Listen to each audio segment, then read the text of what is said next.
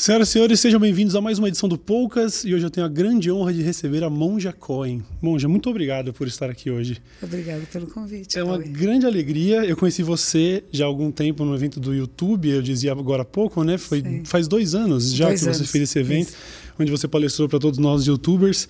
E ali já me pareceu super pertinente, porque a coisa já era um pouco estressante naquela época e algum tempo se passou, parece que está mais ainda. E eu acho que a sua presença aqui é muito pertinente, porque tem sido um assunto muito recorrente aqui desse programa sobre essa coisa do mundo estar tá muito agitado, o estresse da vida atual, o caos essa, essa relação conflituosa com a internet, porque é muito, às vezes rola muita animosidade e tudo. Hum. E o Zen Budismo me parece me parece algo muito pertinente, me parece algo que seria muito bom para todos nós. Então eu queria que você começasse só primeiro fazendo uma breve introdução sobre o que é, para todos nós que somos bem leigos a respeito do assunto, o que é o budismo e se você acha que serve para, enfim, serve como resposta para tanto estresse que nós temos atualmente.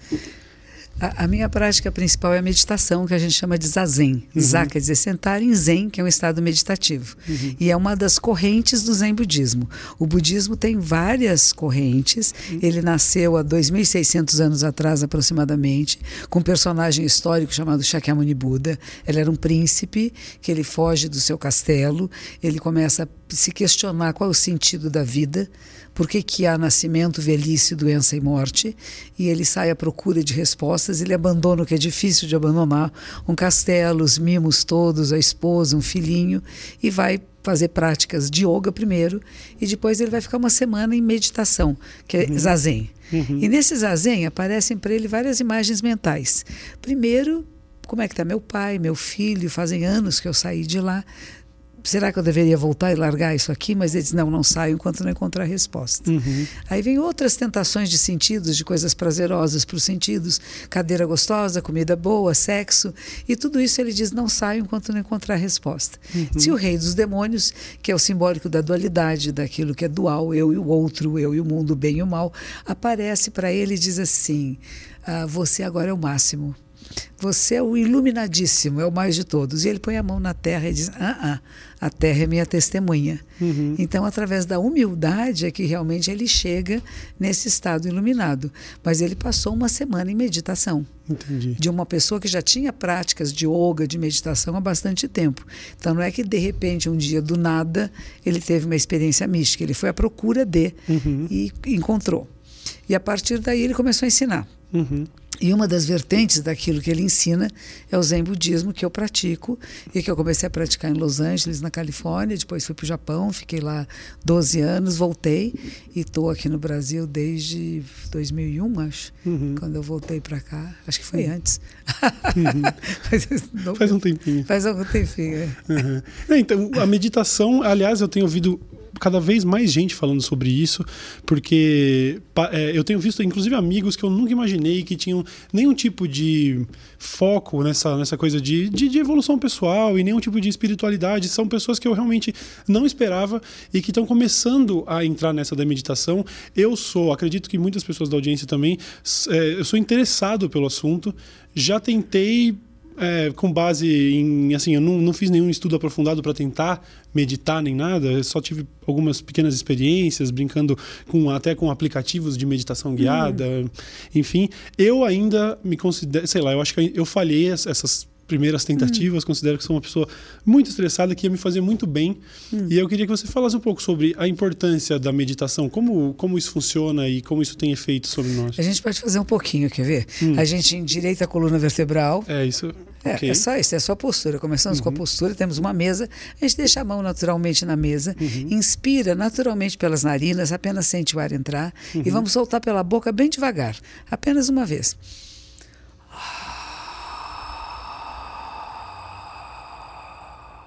Fechamos os lábios, pomos a ponta da língua no céu da boca. Ela uhum. só toca os dentes frontais superiores. Uhum. Então você tem presença, você sabe como está seu corpo, suas pernas, seus pés, suas mãos. E presta atenção na respiração. É só isso. O ar entra e, é e sai. Entra e sai. Esse é o princípio básico e a chave de ouro da meditação. Uhum. O resto acontece. Uhum. Mas o princípio é esse: a postura erecta, o diafragma aberto, quer dizer, você respira mais oxigenando melhor o corpo e o cérebro, e só respira conscientemente. Nós temos ideias do que é meditar. Uhum. Ah, eu tenho que esvaziar a mente. A mente não esvazia. Dalai Lama tem uma frase linda, ele diz: é incessante e luminosa. A nossa mente é incessante. Tem pensamentos, memórias, emoções, sensações, fazemos percepções da realidade. Uhum. Não para um só instante de funcionar. Então não é que eu quero parar a minha mente, eu percebo até que há pequenas pausas, como na fala entre um pensamento e outro, uhum. entre uma palavra e outra, coisa que a gente não dá atenção. E aos poucos a gente vai percebendo essas pausas também. Por isso que a gente fala, não é nem pensar, nem não pensar é ir além do pensar e não pensar, quer dizer, onde você percebe ambos uhum. e você entra em contato com a sua mente assim como ela é. Então, meditação para mim é isto. Entendi. E há pessoas que querem para parar de pensar, preciso descansar, preciso desestressar, não. Eu percebo, nossa, como eu estou estressada, que legal. Ah, é isso aí. Eu não brigo com o estresse. Uhum. Eu reconheço o estresse faz o quê no meu corpo e na minha respiração. Aí eu percebo que eu fico respirando mais rápido. Eu falo, opa, peraí, deixa eu, deixa eu, deixa eu medir isso aqui. Uhum. Aí eu respiro mais lento, mais profundo. E cadê o estresse? Ele foi embora. É uma chavezinha de ouro. Uhum. É respiração consciente. Mas a, acaba acontecendo naturalmente para você que já é mega experiente em meditação, de ter eh, esses, essas pausas como comparadas com pausas entre, entre palavras. Elas acontecem de maneira mais longa, você consegue até. É, quando você abandona essa, essa vontade de tentar esvaziar, você consegue verdadeiramente, em alguns momentos, se desligar? Não é desligar, é ao contrário, você se liga. Certo, é uma é. ligação completa e absoluta com o todo. Então não é com um objeto específico, não é com um pensamento, com uma pessoa, é com o todo. Você fica ligado. Uhum. Então não é desligar. Por isso que a gente confunde um pouco. Eu não quero estar ligado em nada, não. Pelo contrário, estou ligada no todo. E esse estar ligado no todo não é em alguma coisa em particular. Uhum. Então isso é que o processo meditativo nos leva a. Entendi. Você começa só a prestar atenção na respiração, sente a caixa torácica se expande, se contrai, começa a observar o processo mental. Nossa, quantos pensamentos, quantas agitações mentais existem em mim. Que bom, estou vivo. Eu não quero uhum. morte encefálica, né? Mas eu percebo também que existem pausas.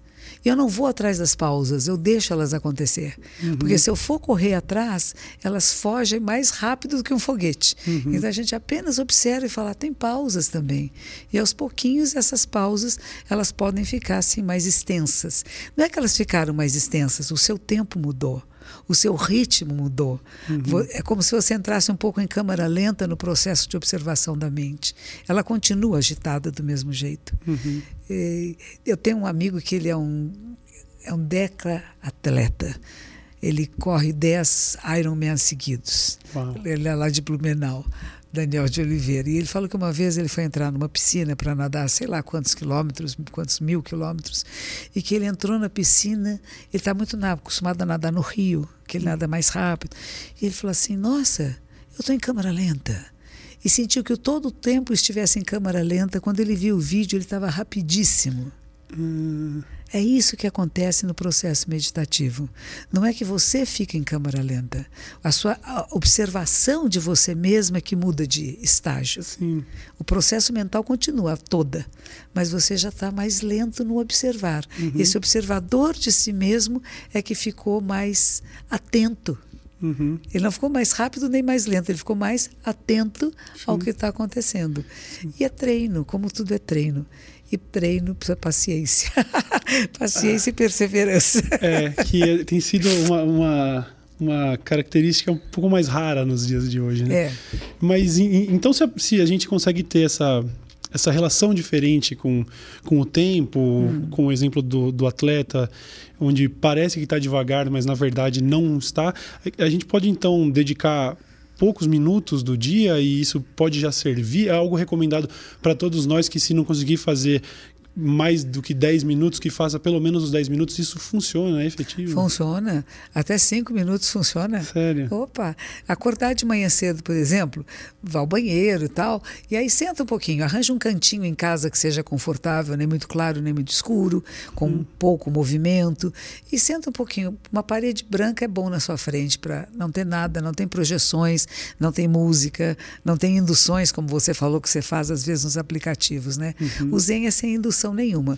Você Sim. senta em direito a coluna vertebral, pode sentar na cadeira, como quiser, que seja confortável, mas não confortável demais para não dormir. Uhum. Tem que ter um certo estressinho ali para ficar em pé. e aí preste atenção na respiração. Só isso já é bom. E você vai ver, às vezes a gente dormiu, teve um sonho que você não entendeu direito, o sonho vai aparecer. Não dá importância a ele. Apenas respira e fica. Uhum. Depois você pode escrever o sonho, inter interpretar com alguém, mas esse momento é só de estar presente. Eu digo, presença absoluta nos faz um bem danado. Você está inteiro onde está, presente onde está. E é só isso, porque a sua vida, nossa vida, por exemplo, está inteira aqui agora. Uhum. Nós estamos inteiros aqui um para o outro. E a gente diz: isso é o maior presente que você dá para alguém. Uhum. Imagine eu falando com você, pegando no celular, falando, ah, deixa eu ver, sabe, depois eu vou para outro lugar. Você fala: oi, monja, oi, estou aqui, né? Uhum. E às vezes fazemos isso. E é isso que vai dar essa esse excesso de estresse, de cansaço que você falou, uhum. de muita rede social. Eu quero assistir o Cauê, mas eu quero também assistir o outro programa. Então eu fico pulando com dois celulares na mão e nenhum deles vai ser muito bom. Uhum. Mas se eu puder apenas estar presente em um deles, eu talvez aprecie mais do que ficar saltando tanto. Sim. Tem pessoas que têm essa capacidade, né, da diversidade, fazer várias coisas ao mesmo tempo e bem feitas. Mas se a gente puder fazer uma delas muito bem feita, a gente vai ter um tempo enorme para fazer várias outras também muito bem feitas. Uhum. E parece que a solicitação das redes sociais nos fazem querer ver tudo ao mesmo tempo e participar de tudo ao mesmo tempo, senão eu perdi alguma coisa. Uhum. E pensar que você não perde nada. Que se por acaso você não entrou naquele dia, que não deu certo, você pode ver depois, porque muitas coisas são gravadas e você Sim. pode recuperar. Então, se naquele momento não era para você, você estava noutra, noutra onda, estava fazendo outra coisa, uhum. e isso é bom também. Então não tem medo de perder. Eu acho que medo é muito perigoso. Sim. O medo nos estressa vou perder seguidores, por exemplo. É engraçado porque quando eu faço palestra, às vezes eu faço em lugares grandes até, e quando uma pessoa se levanta, aquilo me aflige tanto. É. E eu pergunto, por que, que você está se levantando? você não está gostando? E a maioria das vezes eles dizem que querem ir ao banheiro. Mas para quem está falando, não é? Você está falando com alguém, você fazer uma palestra, a pessoa começa a se levantar, você fala, levantar um, dois, três, eu falei, está na hora de terminar. Tem algo errado. E geralmente é a hora de terminar. Hum. Porque às vezes não, não, não, nos dão plaquetas com o tempo, né? Está na hora, cinco minutos, dez minutos. Uhum. E eu começo a perceber pelo público. Se o público começa a ficar inquieto e começa a querer levantar, é porque está na hora de terminar. Uhum. Por isso que a gente fala que a pessoa que de sabedoria, não é que eu tenha muita, não, mas a sabedoria é você ler os sinais do caminho. Uhum. Você perceber o que está acontecendo e poder fluir com isso e não brigar com. Imagine se eu começo a ver as pessoas se levantarem e eu ficar muito aflita e começar a falar muito rápido, porque eu preciso falar tudo. Não preciso, já parou aqui, tá bom. Entendi. Outro momento continua. Entendi. É, mas você tem a sensação de que as pessoas elas estão mais inquietas ultimamente? Já faz um bom tempo que você tem essa atividade, né? Hum. É, eu, eu, não sei, talvez talvez seja só eu que vivo muito intensamente esse negócio da internet e até essa, isso que você falou conversa muito comigo, esse negócio de tentar fazer tudo ao mesmo tempo. Eu trabalho na minha casa, no meu computador, com dois monitores só para poder, às vezes, assistir dois vídeos ao mesmo tempo, dois áudios rodando ao mesmo tempo. E por isso eu acho que tive também tanta dificuldade de, de é. parar durante 10 minutos. Eu não consegui terminar os 10 minutos em que eu me comprometi a tentar meditar, sabe? Parece que tudo começa a te deixar aflito e você começa a ter coceiras em partes do corpo onde você nem costumava Legal. ter. Eu, eu, eu, eu, lembro que eu perdi a paciência. Eu, era, sei lá, sete minutos depois eu tinha perdido a paciência, tinha dado um soco no sofá já. Não, mas começa com três minutos, que começar com dez é muito. Sério? Oxe, três minutos é uma eternidade. Eu punha um reloginho na minha frente, assim, aquilo não andava nunca. Aí falava assim, põe incenso, porque conforme o tamanho do incenso, você mede o tempo. Aquele incenso não queimava, aquele relógio não andava. Mas um dia chegou Fiquei os três minutos lá com toda a minha impaciência do mundo. É treino, como tudo é uhum. é treino. Como você está treinado com essa com essa múltipla função cerebral de ver várias coisas ao mesmo tempo, uhum. claro, se você parar de ver, mas você vai ver que na sua mente não tem só duas telas, tem umas uhum. dez e elas estão todas ligadas e tem muitos sons, uhum. tem muitas vozes internas, tem pai, tem mãe, tem amigo, tem primo, tem o show que você viu, o programa que você fez, as pessoas que você entrevistou, elas estão todas dentro de nós e estão falando, peraí, elas uhum. falam o tempo todo. Então, de repente, você percebe que a gente tem essa capacidade de múltipla atenção. Mas a gente também escolhe, não é? Uhum. Assim como você vai escolher dois programas para você assistir, você também, na sua mente, você vai escolher. A minha superiora diz assim: escolha o canal Buda. Uhum. E por que ela falava isso? Naquela época nem internet havia, né? Ela, nem, ninguém tinha computadores. Diz assim, as pessoas assistem televisão e pensam que ela não tem o controle na mão. Tem. Você pode mudar de canal. Se o canal que você está vivendo é um canal muito dramático, como uma telenovela, onde todos são traidores, inimigos e a coisa é muito dramática, mude de canal. Ela diz assim, basta um clique e você vai para o canal Buda. Uhum. Eu digo que você pode fazer isso hoje, se comparar com o computador computador é o mouse. Uhum. Você põe o mouse lá no ícone que você quiser e você escolhe aquele ícone, clica e ele se abre. E a mesma coisa na nossa mente. Se eu escolhi o canal Buda, vamos dizer assim, o canal da sabedoria, uhum. o canal do despertar, de não ser um sonâmbulo, tem pessoas que são, eu digo, zumbi, né? Estão vivos, mas não estão, está tudo meio morto. Assim, você fala oi, fala oi. Uhum. Então não é, esteja alerta, esteja com energia, né? Se, então, se você quer ligar para esse canal, é só mudar.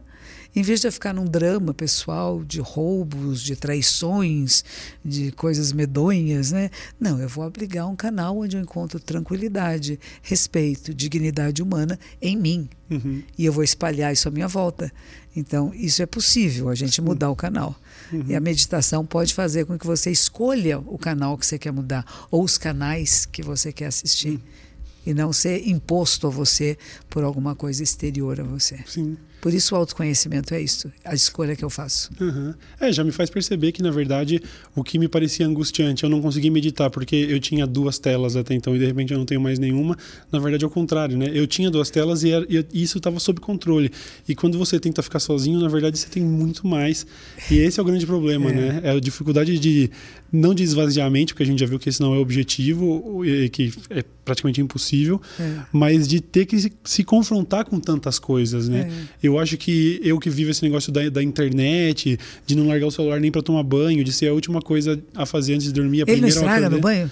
Não, é hoje em dia a prova d'água. É, é, difícil mesmo? de mexer na tela. Nunca a tela pensei fica, nisso. O touch não funciona bem, mas eu tenho esse ritual de enxugar é, a tela algumas vezes por banho. Que legal, é mesmo. Nunca imaginei isso. Então, é aí que eu começo a entender, né? Que na verdade o objetivo não é se querem esvaziar a mente, seria muito mais de dar liberdade, né? Um, é. um pouco dessa liberdade para entender tudo o que está acontecendo é, e, e, essa questão do, do, do autoconhecimento. É. Um negócio que eu tenho certeza que eu vou precisar investir muito mais, mas me parece é, que eu vou ter essa dificuldade. Acredito que a audiência também mega se identifica, porque a gente não consegue desligar. Uhum. É, não quando tenta meditar, mas na vida mesmo. A gente uhum. tem atividades demais. Não, mas está vivo, está ativo. Está vivo, está muito ativo. Uhum. Até esses dias me mandaram alguma coisa no WhatsApp que era uma pessoa, um, cara dizendo assim: você sabe qual é a linha da morte quando alguém morre? Porque fica retinho assim, ó, sabe o que está vivo? É sobe e desce, sobe e desce, sobe e desce. Isso é vida. Vida é movimento. E a gente não fala de esvaziar a mente, porque diz que a mente já está vazia. Ela está vazia porque ela não tem nada fixo nem nada permanente. Hum. E a gente não se dá conta, não há nada fixo nem nada permanente. Cada pensamento é único e só acontece uma vez. Porque quando parece que é a segunda vez que estou pensando de novo a mesma coisa, já é outro momento. A Terra já girou, já giramos junto com ela, outras influências entraram, nada jamais se repete. Uhum. Então é tudo vazio de uma existência intrínseca separada do todo e o todo está em movimento e transformação. Então a gente fala que a mente ela é vazia por si mesma. Uhum. Por isso você não precisa esvaziar. É só que em vez de dar atenção a uma coisa só, você percebe o movimento, esse fluir. E antes do fluir, o que é? Ah, é divertido. Complicado. Não, não é complicado. Na verdade, existe uma simplicidade muito grande. É. Isso que eu acho fascinante. Que quando a gente ouve, a gente entende logo de cara. É. Não tem nada de complexo no que você está falando, mas parece.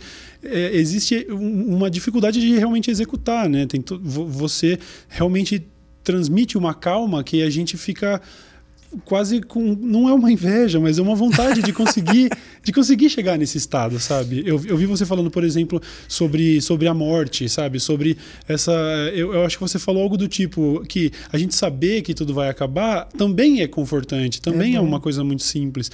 E eu acho que é, é, essa é a grande dificuldade para todos nós. É não é de entender o, o que você fala com meditação, com o Zen budismo, é simples. Difícil é que isso entre na nossa cabeça. É põe né? em prática, né?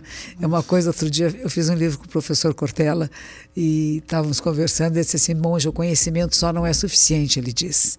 Sabedoria é mais do que conhecer. E ele deu o exemplo do cigarro, que ele fumava muito. E ele dizia assim: Eu sabia que o cigarro não me fazia bem, mas eu continuava fumando. Uhum. Eu sabia de tudo que podia ser prejudicial para minha saúde, não é para todos, mas para dele era, até o dia que ele parou de fumar. Então, ele diz assim: a sabedoria é quando você põe em prática alguma coisa. Eu compreendo, mas será que isso funciona para mim? É bom para mim ou não? Uhum. E atualmente é até interessante, tem me mandado alguns textos de críticas à meditação. Hum. E essas eu não tinha ouvido, mas é interessante. Pessoas que têm problemas psiquiátricos, que têm alguns distúrbios. Não é que eles não possam meditar, uhum. todos podem meditar, não é isso? Mas que pode surgir para eles alguma inquietação no sentido de grande desconforto, de medo, de coisas que não foram bem trabalhadas. Uhum. Isso acontece com todos nós um processo meditativo ele pode ser um pouco apavorante, Entendo. sim. Há momentos que eu criei uma personalidade para mim, eu criei uma coisa que eu chamo eu sou isto. E de repente isto eu que eu sou, eh, foi uma criação minha. E eu vou antes desta criação para encontrar o que é a essência do ser, que não tem nada formatado ainda ali. E isso pode ser assustador, porque tudo aquilo que eu me segurava dizendo isto sou eu, não sou. Uhum. E nós, na verdade, tem um professor que ele fala coisas muito bonitas, né? Ele diz assim: imagine uma folha branca de papel. Nessa folha branca de papel você consegue ver uma nuvem? Qualquer poeta vê. Porque se não tiver nuvem, não há chuva, se não há chuva, não há árvore, não há papel. Uau! Lindo, é bonito isso. Aí na folha branca uhum. de papel você vê a árvore, vê o inseto, vê a chuva, vê a lua, vê o dia, vê a noite, vê a, as raízes, vê o lenhador. O lenhador tem o minério de ferro, ele traz uma boia fria, o campo de trigo. A folha de papel é feita de tudo que não é papel. O eu é feito de tudo que não é o eu. E tem pessoas que têm medo disto. Uhum porque se segura numa ideia de si mesmo. Mas quando se abre mão, o universo inteiro cabe nelas. Hum. E a prática da meditação é isso: é abra mão. Conheça mais do que a sua história pessoal, mais do que o drama desse momento que você está vivendo. Ele é importante porque é o seu drama, é o seu momento. Uhum. Mas no momento de meditar, apenas abra mão e deixe Deixe tudo permear. Aí você vai responder melhor aos dramas pessoais, aos problemas que tem. Uhum. Vai encontrar soluções mais hábeis e mais fáceis do que tinha antes. Mas tem pessoas que têm esse medo surge, pode surgir, para nós é natural, e eles andaram fazendo pesquisas nos Estados Unidos, algumas pesquisas de pessoas que podem desenvolver um quadro psicótico, mas isso é porque a pessoa tinha um problema. Sim. Não é a meditação que fez a pessoa ficar doente, uhum. ela era doente, ela percebeu. Certo. E ao perceber, ela pode procurar cura. Então, para nós é importante por causa disso. Uhum. Você fala, pessoal muito estressada, quero fazer tudo, não pode perder nenhum seguidor, e agora, nossa, tem que pensar de novo, tem que pensar o que, que eu vou pôr hoje, o que, que eu vou pôr amanhã, né? E com isso a pessoa fica muito, muito estressada, né? E você dizer mais leve, porque se você tiver mais leve, vai ter mais ideias. Uhum. Não fica prisioneiro do seu projeto. Sim. É, é, me parece, acima de tudo, um exercício de humildade, né? De realmente entender. É, eu, eu também consigo entender porque isso pode apavorar algumas pessoas. Hum. Eu acho que você ser confrontado. Você tem esses, algumas pessoas têm esses demônios na cabeça hum. que às vezes dá medo mesmo, né? Eu já, eu já, tive, eu já fui convidado, por exemplo, para participar de um ritual de ayahuasca. Hum. E quando me descreveram, a pessoa é. que fazia os rituais, me ela me descreveu: ah, você vai basicamente enfrentar os seus demônios. E foi aí que ele me perdeu. E eu falei: não, não, não estou pronto, sabe? Eu não. Eu tenho, não quero. É, não quero, não é o momento. Eu prefiro enfrentar enfrentar os demônios no, no, momento que eles estiverem mais calmos agora. Eu acho que. Então consigo, consigo ver, porque a até a meditação poderia ser um problema para as pessoas, mas também acho legal que tem esse lado. A pessoa que tem um surto psicótico meditando, ela claramente precisaria de ajuda em algum momento da vida ela dela. Que bom que isso, foi. É nesse momento controlado. Né? Nos Estados Unidos, eles pedem às pessoas que vão nas, nas casas, nos centros de meditação, que assinem um documento que eles não estão tomando nenhum remédio de tarja preta uhum. e que, se estiverem, que o terapeuta permite que vá fazer a meditação, porque não sabemos como é que isso lida com cada um. Né? Mas, em princípio, a meditação serve para todos nós. Não é uma meditação tão profunda assim que vá é, abalar as raízes do ser, mas apenas para dar um pouco mais de respiração consciente, uhum. de tranquilidade. Muito legal. Você, inclusive, disse que fez o livro com o professor Mário Sérgio Cortella, tem uma hum. série de outros livros publicados. Em um deles você fala, eu me esqueci do título agora, mas você fala sobre como a meditação pode ajudar, por exemplo, com a depressão. Hum. Tem algum, algum, em algum desses livros você, você falou sobre isso, certo? Tem um livro que diz assim: o sofrimento é opcional. Uhum. A dor existe. O sofrer é uma coisa extra que você põe em cima. Por exemplo, suponha que você leva uma flechada e em vez de você tirar a flecha e curar o resultado, você vai ficar enfiando a flecha mais e dizer: ai, como eu sofro, eu fui flechado, como o meu sofrimento é muito grande. Uhum. Então a gente diz: a dor existe, sofrer é extra. Ah, então não precisa pôr nada em cima do sofrimento. O livro que eu fiz com o Cortella tem a ver com seus demônios, uhum. porque diz assim. Ah, nem deuses, nem, nem, nem, anjos, nem demônios. A escolha humana, a humana escolha entre virtudes e vícios. Entendi. Nós falamos um pouco sobre virtudes e vícios e que são escolhas nossas. O que que nós escolhemos, né? Mas que nós não somos nem anjinhos nem demoninhos, uhum. mas que eles todos habitam em nós. Conhecê-los não é enfrentá-los, é reconhecê-los e acolhê-los. Então eu posso reconhecer em mim raiva, ódio, vingança, rancor, tudo isso faz parte do ser humano. A gente diz, o saquinho de pele do ser humano vem com tudo. Uhum. Todas as emoções, todas as possibilidades. Agora, o que, que você vai alimentar, o que, que você vai regar e o que, que você vai querer que cresça e desenvolva. Uhum. E é como você disse, eu não quero enfrentar demônio, peraí, sai para lá, boitatá, não é nada de demônio comigo. Mas em vez de enfrentar demônios, eu conhecer os aspectos todos de mim mesmo, né? Uhum. O meu aspecto luz, o meu aspecto sombra. E eles convivem em harmonia. E não, um não é melhor que o outro. E a gente querer só ter luz é impossível, uhum. porque a luz depende da sombra para sua existência. E a sombra só existe porque há luz. Então não pode ter a preferência. Uhum. Tem um poema budista que começa assim: O caminho não é difícil se não houver preferências. Uhum. Sem apego e sem aversão.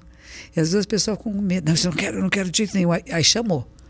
Sim. Eu tenho os cachorros no templo são mansinhos, mas é basta entrar uma pessoa com medo que ficam violentíssimos, uhum. ficam todos empoderados, né? Por causa do medo. Sim. E quem não tem medo de cachorro, eles vão, lambem, deixam acariciar. Uhum. Então, como que a gente trabalha esse não medo? Dentro do, da minha tradição, a gente fala assim: o maior presente que você dá para alguém é não medo, não tenha medo. É, tudo é como é. E você, como é, um ser perfeito e completo, que nada falta. E não tem nada em excesso. Quando a gente percebe isso em cada um de nós, e não significa que a gente está estático, nós estamos em movimento e transformação. Uhum. Mas cada instante revela o que somos nesse instante. E no instante seguinte já somos diferente do que éramos antes. Então não ter medo nem da mudança e não tem estagnação, porque nada estagna aqui na Terra. Uhum. Não tem nem corpos mortos parados, até eles estão em, é. em putrefação sim, em movimento. ou, foram, ou foram cremados. É, não, é, é tudo, é, como eu repito, é tudo muito muito intuitivo, que você fala realmente é, é, é, fácil de compreender e o que fica é Eu vejo vontade. que você tem muitas caveiras no seu corpo, tem, né? Tem, e não é legal. Tem. E por que você tem? Eu, é a noção de que vamos morrer não e que é, é melhor aproveitar da enquanto... transitoriedade. Uhum. Nada fixo, nada permanente. Uhum. E não é só aproveitar, vamos apreciar, eu diria mais. Uhum. Apreciar enquanto estamos vivos. Não é vou fazer qualquer coisa, porque tem o seguinte, a primeira palestra que eu fui fazer no Japão era um, era um interno, um velório. E o professor lá disse, hoje é você que vai. Eu falei, ai, não, eu, eu, em japonês ainda por cima. Ele falou assim, o que você vai falar? Eu falei que nada é fixo e nada é permanente, que tudo é transitório. Ele disse, o que mais? Eu falei, como o que mais? Ele disse assim, não se esqueça que tudo está em rede. E que tudo que você faz, fala e pensa mexe na trama da vida. E por isso nós temos que mexer isso de uma certa maneira que seja benéfico para todos nós. Uhum. Então não é só perceber a transitoriedade e vou aproveitar porque vai acabar, não. Vai acabar sim, eu aprecio. Eu aprecio cada instante. E aquilo que eu faço, falo e penso mexe na trama da vida. Uhum. E não só da minha, mas de todos nós, de todos que estão nos assistindo aqui agora, dos seus parentes, amigos, todo mundo que está nessa rede em que nós dois somos personagens dessa rede também, né? Uhum. Então é diferente. Primeiro, eu, eu aprecio o momento porque vai acabar. Mas eu não estou aqui pensando, vai acabar o programa, daqui a pouco eu não vou mais falar com ele, não. Que gostoso que estou falando com você agora. Sim. E não é porque vai acabar que eu tenho, ah, não, eu quero aproveitar muito. Não, eu vou viver com plenitude. Esse é o princípio da, uhum. da percepção da impermanência. Não é fixo, é passageiro, mas está em rede. E o que você faz, fala e pensa, mexe nessa trama. Uhum. E o que você jogar, vai voltar. Então que a gente jogue coisas bonitas, boas, bons Sim. pensamentos, boas inspirações. Sim. Outra coisa importante é não querer dar pensamento pronto para o outro, né? Ensinar o outro a pensar. Pensa, resolva por você, decida. Por isso que quando a gente vai fazer autógrafo nesse livro, geralmente eu escrevo assim: escolha. Entre anjos e demônios, escolha. Uhum. Entre virtudes e vícios, escolha. E tem pessoas que falam para mim, eu prefiro os vícios. Eu falei, que bom. É, é sua escolha. Tem que lidar com as consequências disso. Né? É. Né? Mas as, as, nossas atitudes, elas estão o tempo todo mexendo nessa, nessa rede e o que a gente faz volta. Mas como lidar com as pessoas que, que têm atitudes que não são tão bacanas com a gente? Como lidar com pessoas que querem nosso mal, por exemplo? A internet tem agrav... a minha, na minha concepção, ela tem aproximado pessoas discordantes, né? Então, esse estresse do relacionamento, dos relacionamentos também me parece uma coisa que, que atormenta muita gente. Como, como ser zen frente a esse tipo de conflito? Eu acho que o Lincoln falava isso: não podemos agradar a todos o tempo todo. Então tem sempre alguém que não vai estar satisfeito. E as pessoas são muito agressivas conosco, são muito rudes, é porque elas não estão bem. Uma pessoa que está bem, que está feliz, que está satisfeita, ela pode discordar de você e pode discordar com, com classe, né? com educação, com respeito. Aquele que não tem palavras, que não sabe dialogar, por que, que incomodou tanto? Porque alguma coisa em si mesmo que não quer ver. Aí que estão os demônios, entendeu? Uhum. Por que, que eu sou tão agressiva em relação a alguém? É alguém que de alguma forma fez eu ver o meu demônio está manifestando alguma coisa que é minha e que eu, eu quero esconder, não quero ver, está visível, então eu vou brigar, eu vou lutar contra e não adianta porque só vai perder. Uhum. Aquele que agride, que ofende, é aquele que a gente tem que sentir compaixão. Ele é vítima de uma sociedade violenta, ela é vítima de uma educação violenta. Quer dizer, quem ensinou essa pessoa a se manifestar dessa forma? Ele está copiando quem? Porque nós copiamos. Nós começamos o mundo imitando. Imitamos a falar, papá, mamã, depois imitamos pensamentos, imitamos pessoas que nós gostamos. Não é nem consciente isso. A gente vai absorvendo e vai se tornando essa mistura, como se a gente fosse um pouquinho de uma colcha de retalhos de vários uhum. seres que a gente encontrou. Agora, teve pessoas que só tiveram contato com violência, com grosserias. E a única maneira que eles sabem se manifestar é assim. E às vezes é até afeto. Uma vez eu trabalhei numa casa que recolhia crianças e adolescentes de rua uhum. da prefeitura de São Paulo e eles brigavam tanto entre eles, eles se xingavam tanto. E eu descobri depois de alguns meses que aquilo era carinho, porque eu gosto de você. É a única maneira de dizer eu me importo com você é te insultar porque não soube outra forma de relacionar-se. Então, quando alguém vier com grosseria, você deve pensar: nossa, tá gostando de mim. É o jeito que encontrou de dizer: eu te vejo, uhum. eu te uhum. reconheço. Eu até discordo de você, mas você existe uhum. e você é importante para mim. Porque se não é importante, a gente não vai dar, não vai perder tempo, vamos dizer, escrevendo coisas grosseiras e rudes, não é? Muito bom, muito bom. Então você acredita que as pessoas são essencialmente boas e o que falta para elas seria sabedoria, por exemplo? Não somos nem bons nem maus, nós somos neutros, na verdade. Uhum. E aquilo que vai ser estimulado, a gente nasce com certas tendências genéticas.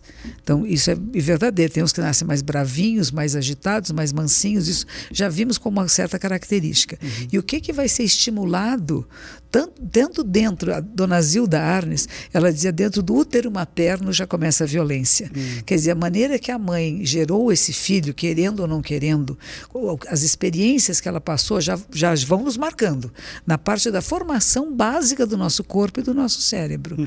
E a gente nasce e esse universo que a gente vai que vai nos cercar, se tem carinho, se tem afeto, se tem rejeição, se tem ódio, tudo isso vai marcando um ser humano. Uhum. E se depois poucos conseguem ir contra isso. A maioria acaba, se num determinado momento sou contrário a isso, me proponho a ser o oposto, se não prestar atenção, vai repetir o modelo. Uhum. Então é um, um, uma questão de estar atento, Sim. que nascemos mais ou menos neutros, com algumas características hereditárias, mas ao mesmo tempo vamos ser construídos. Aí o Cortella fala outra coisa boa, que diz assim, estamos grávidos de nós mesmos, hum. que nós estamos nos autogerando. Então tem alguma coisa que veio de, da nossa ancestralidade, outro das nossas experiências desde a infância e outro que você, agora, ser humano capaz de escolhas, vai fazer de você e você vai se transformar como quiser. Uhum. É treino e persistência, mas se transforma. Sim. Se eu sou uma pessoa. Eu falava muito palavrão. Eu trabalhei no Jornal da Tarde, jornalista fala muito palavrão, não sei porquê, né? Trabalha com a palavra e, e, tum, tum, tum. e um dia eu resolvi que eu disse: não vou mais falar palavrão. Foi difícil? É. Nossa, que difícil. Hoje não falo mais. Uhum. Não penso mais. Não é só não falar, não pensar. Não escrevo, não falo, não penso. Porque eu resolvi fazer.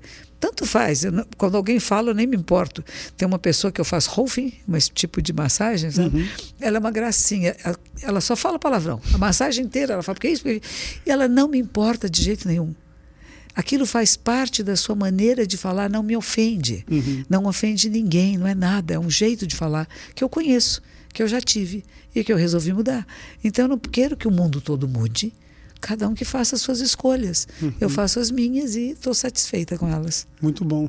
Então, é, me, me, o que me parece é que não existe um, um grande esforço de, de, de, converter mais pessoas, que é um processo que, como você disse, as pessoas, você tem que fazer, não é tentar passar o, o exatamente a mensagem, mas ensinar a pessoa a, a, a, a entender a, a, o todo o conceito. Mas aí você é otimista que a gente está caminhando para a gente precisa de mais gente convertida, porque a sensação que eu tenho é que se todos nós fôssemos zen, não existiria guerra no mundo, estaria tudo bem. Mas você, você é otimista quanto a isso, ao caminho que estamos tomando? Que bonito, né? Pois eu acredito nisso. Acho que a, o, meu, o, meu, propósito de vida é este: como fazer com que o maior número de seres acorde, desperta. Não precisa virar zen, pode ser cristão, pode ser judeu, pode ser islâmico, tanto faz, mas que acorde para o desperte, para a beleza que é a vida e hum. perceba essa interação de tudo que existe, né? Que não tem um eu separado, que você é, é o todo manifesto, por isso cuida com respeito. Tem um autor autor, é o autor que escreveu o Homo Sapiens, Homo Deus, e ele escreveu um outro livro, Sim. 21 Coisas para o Século XXI, é autor de Israel. Uhum. E ele faz uma análise da, do mundo, do, ele é um historiador. Então ele fala: primeiro nós nos desapontamos com a extrema-direita, que foi Hitler e Mussolini, etc. Depois nos desapontamos com a esquerda, que fora a Rússia comunista, barbari, barbáries e uhum. crimes, etc. E agora estamos nos desapontando com a democracia liberal. Ele diz assim: mas ainda assim a democracia liberal é o melhor sistema. E ele vai chegar à conclusão no final do livro. Ele aprendeu a meditar. Ele chega, não é nem a meditação que eu faço, é uma outra, chama Vipassana. Ele chega à conclusão que o mundo vai ser transformado pelas práticas meditativas, que esse encontro do eu com o eu, do eu percebendo-se o todo e o todo sendo eu, vai fazer que nós não tenhamos mais guerras, que não tenhamos mais violência, que a gente se compreenda melhor. E Sim. o que eu não compreendi ainda, que eu crio causas e condições para compreender.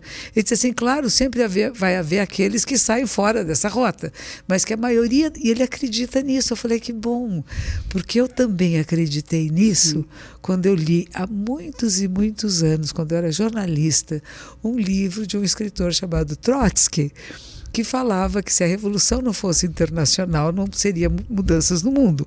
O livro era fininho e contava a história de um grupo revolucionário que, pela força, pela violência, mata todos os corruptos e eles, os bons, assumem a liderança. Depois de alguns meses, essa liderança está toda corrompida. Uhum. Então, ele, o, autor, quer dizer, se, se, a mudança não for internacional, não vai ser em um país, em um lugar que vai acontecer. Eu li diferente. Se cada um de nós não se tornar essa transformação que quer no mundo, não vão ser sistemas políticos, econômicos ou financeiros que vão acabar com as guerras e as violências. É cada um de nós. Uhum. Então, o meu trabalho é este, de tentar fazer cada pessoa acorda, desperta. A vida é linda. Vive com plenitude, respeita o cara do teu lado. Ele fez outra opção, deixa ele. Ele me insultou, coitado, ele não está bem, não brigue com ele, sabe? Sim, sim. E não, e não é que você vai dizer, não, cara, é o estuprador, a senhora deixa fazer tudo. Não. Vai preso, vai fazer tratamento, vamos cuidar do cara. Uhum. Feminicídio, que no Brasil é muito grande, muito forte, o que, que tem que fazer? Educar esses meninos. Uhum. Eles foram treinados que a mulher é objeto deles. Eles foram educados assim, eles só conhecem isso. Dizem, não, cara, a mulher não é objeto seu, se ela não quer, tá bom. Uhum. Tem uma hora que ela vai querer, espera. não força a mulher para nada. Uhum. E a mesma coisa. Então, é educação, é treinamento. Uhum. De, e nós estamos mudando muito de paradigma. Vamos dizer, a mulher ficava em casa, cuidava de roupa, de casa, de família e de, criava os filhos. Hoje em dia, nós todas saímos para trabalhar. Uhum. E muitos homens estão sem emprego. Então eles ficam massacrados achando que estão dependendo da mulher. Então odeiam a mulher porque a mulher está tendo sucesso profissional, ele não está tendo. Não pode. Se a gente convive, que bom que meu parceiro e minha parceira estão tá indo bem. Eu vou te apoiar, vou fazer que você cresça. Eu lavo roupa, cuido da criança, fico em casa. E esse é o novo homem que está surgindo. Uhum. Mas ainda há muitos que ainda não surgiram e o mundo está mudando nessa direção. Sim. Então tem um, um, um, desequilíbrio aí, até encontrar de novo um ponto de equilíbrio que eu chamo a equidade. Uhum. Vamos caminhar juntos, lado a lado, e partilhamos de todas as diferentes funções possíveis de manter uma casa, uma família, um emprego, uma sociedade, mas trabalhando juntos, com olhares que são diferentes, mas que podem ser melhores porque, tem, porque são diferentes, não uhum. porque são iguais. Sim. É, agora eu consigo compreender muito mais o seu objetivo e, e, e, compreender que realmente acho que faria muito bem se mais gente conhecesse Uh, enfim, se, mais, se mais gente fosse zen, simplesmente. É, se né? conhecesse a si mesmo, uhum. conhecer o que sou eu, ser humano. Eu sou um bichinho na Terra, eu sou insignificante desse universo imenso. Por que, que eu brigo tanto, com tanta raiva? Perceba, a emoção é boa. E nós precisamos, e precisamos no passado, toda essa violência para a gente superar os grandes obstáculos que tinham das forças naturais, dos animais enormes que nós lutamos contra eles. Uhum. E sobrevivemos. Nós somos aqueles sobreviventes de todas as gerações que já se foram. Por que, que sobrevivemos? Capacidade de adaptação. Uhum. E agora está numa outra era, né? a era da inteligência artificial, a era que a gente pode se relacionar de outra maneira e que já nos percebemos habitantes de um planeta que é como se fosse um condomínio, né? Sim. Ele não é feito para mim, é para nós. Uhum. E eu preciso cuidar das outras espécies para que essa minha espécie humana continue. É isso que a gente tem que perceber. Senão a gente fica muito. O que Freud vai chamar de ego, que eu chamo é pensar muito pequenininho, muito humildo, né? Como se só tivesse eu no mundo e tem uma bitolinha assim, eu, uhum. eu, eu, eu, eu, o que é bom para mim, o que eu quero. E de repente você abre e fala: nossa, é para nós. Porque aquilo que eu fizer que beneficie quem está da minha volta, vai beneficiar a mim, a minha família, os meus e eu. Uhum. Mas se eu pensar só em mim primeiro, eu, eu, eu, eu, de certo eu não vou ter muita vantagem nisso. Sim. Eu posso derrapar nessa história, posso me perder. Sim. É isso. Me, me, me parece que isso acaba indo de encontro ao comportamento de muita gente na internet hoje é, muitos influenciadores digitais que têm o ego como o ofício, sabe? É, Ele, é, uma, é uma coisa de ter que exercitar realmente essa, essa imagem e, e principalmente essa, essa bolha, né? Essa coisa de é. sou eu, é sobre mim e tudo mais. É, acho que é uma mensagem importante que serviria muito para todos nós, né? É. Eu discuto aqui frequentemente essa nossa relação com redes sociais e sobre como é uma coisa tão recente que a gente ainda não sabe o tamanho do dano que isso pode estar causando. É. E me parece que ser um pouco mais zen seria uma bela resposta para isso. É bom que você fala. Hoje eu falei isso com o pessoal lá do YouTube, que eu fui até lá falar com uns 40 influenciadores, né? Uhum. Eu disse, olha a responsa que vocês têm. Porque se alguém segue você, o que, que você está informando, o que você está oferecendo?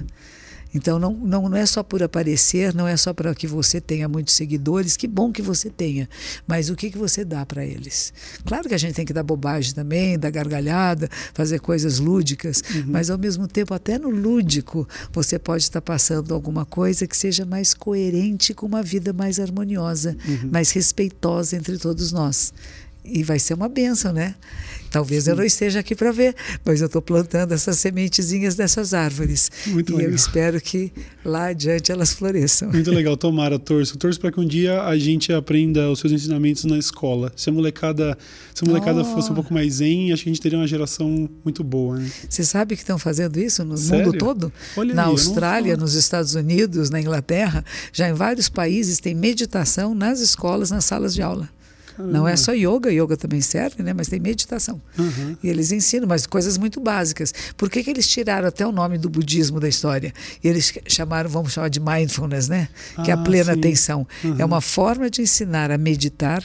Mindfulness sozinha, se não tiver valores éticos, não serve para nada, né? Uhum. O atirador de linha, ele tem mindfulness, ele tem plena atenção pois e é. foco absoluto, né? É. Mas se não for, se não for criado junto isso essa percepção de que somos um só corpo com todos os seres e que cuidamos respeitosamente de todos, não vai dar certo.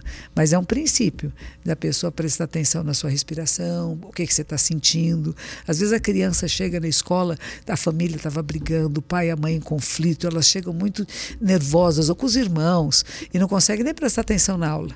E tem gente que dá remédio para a criança, não uhum. tem que dar uhum. remédio. Tem que deixar isso passar. Respira, sente, tá certo. Seus pais brigaram, é medonho, é ruim mesmo. Não é bonito, é ruim. Uhum. E você sente tudo isso em você. Agora, respira. E será que quando você voltar para casa, você pode conversar com eles, talvez individualmente, e pedir que não briguem na sua frente, por exemplo? sim, sim, que sim. se controlem um pouco. Uhum. Às vezes os filhos educam os pais. Sim. E, Consegue. E, e o pai que ouviu isso agora e já está interessado, porque ouviu falar que a criançada está começando a aprender isso em escola e tudo, mas me parece meio aqui no Brasil, pelo menos, não me parece que penetrou em muitos lugares, né? Não, é muito recente, tem pouca é. coisa. A gente está fazendo lá no templo, dia 2 de junho, vai ter um evento para crianças de 5 a 10 anos. Legal. É yoga e meditação. Tem uma uhum. menina que é minha aluna, que é a professora de yoga. Então é uma brincadeira, né? Vamos brincar de bichinho, de posições e está presente em você. Respira, sente, reconhece os sentimentos Uhum. Ter ciúmes não é feio, não é nem bonito nem feio, só não desenvolva isso. Uhum. Uma pessoa muito ciumenta é uma chata, né? Fica atormentando, mas um pouquinho de ciúmes é gostoso, né? Tá cuidando de mim. Inveja, você falou de inveja, não é inveja. Inveja é uma coisa assim, que quer destruir o outro. Uhum. Cobiça é outra coisa. Eu quero ter o que você tem. Por exemplo, eu posso cobiçar a sua barba. Certo. Eu queria ter essa barba, só se eu comprar uma, porque a minha não nasce. não é verdade?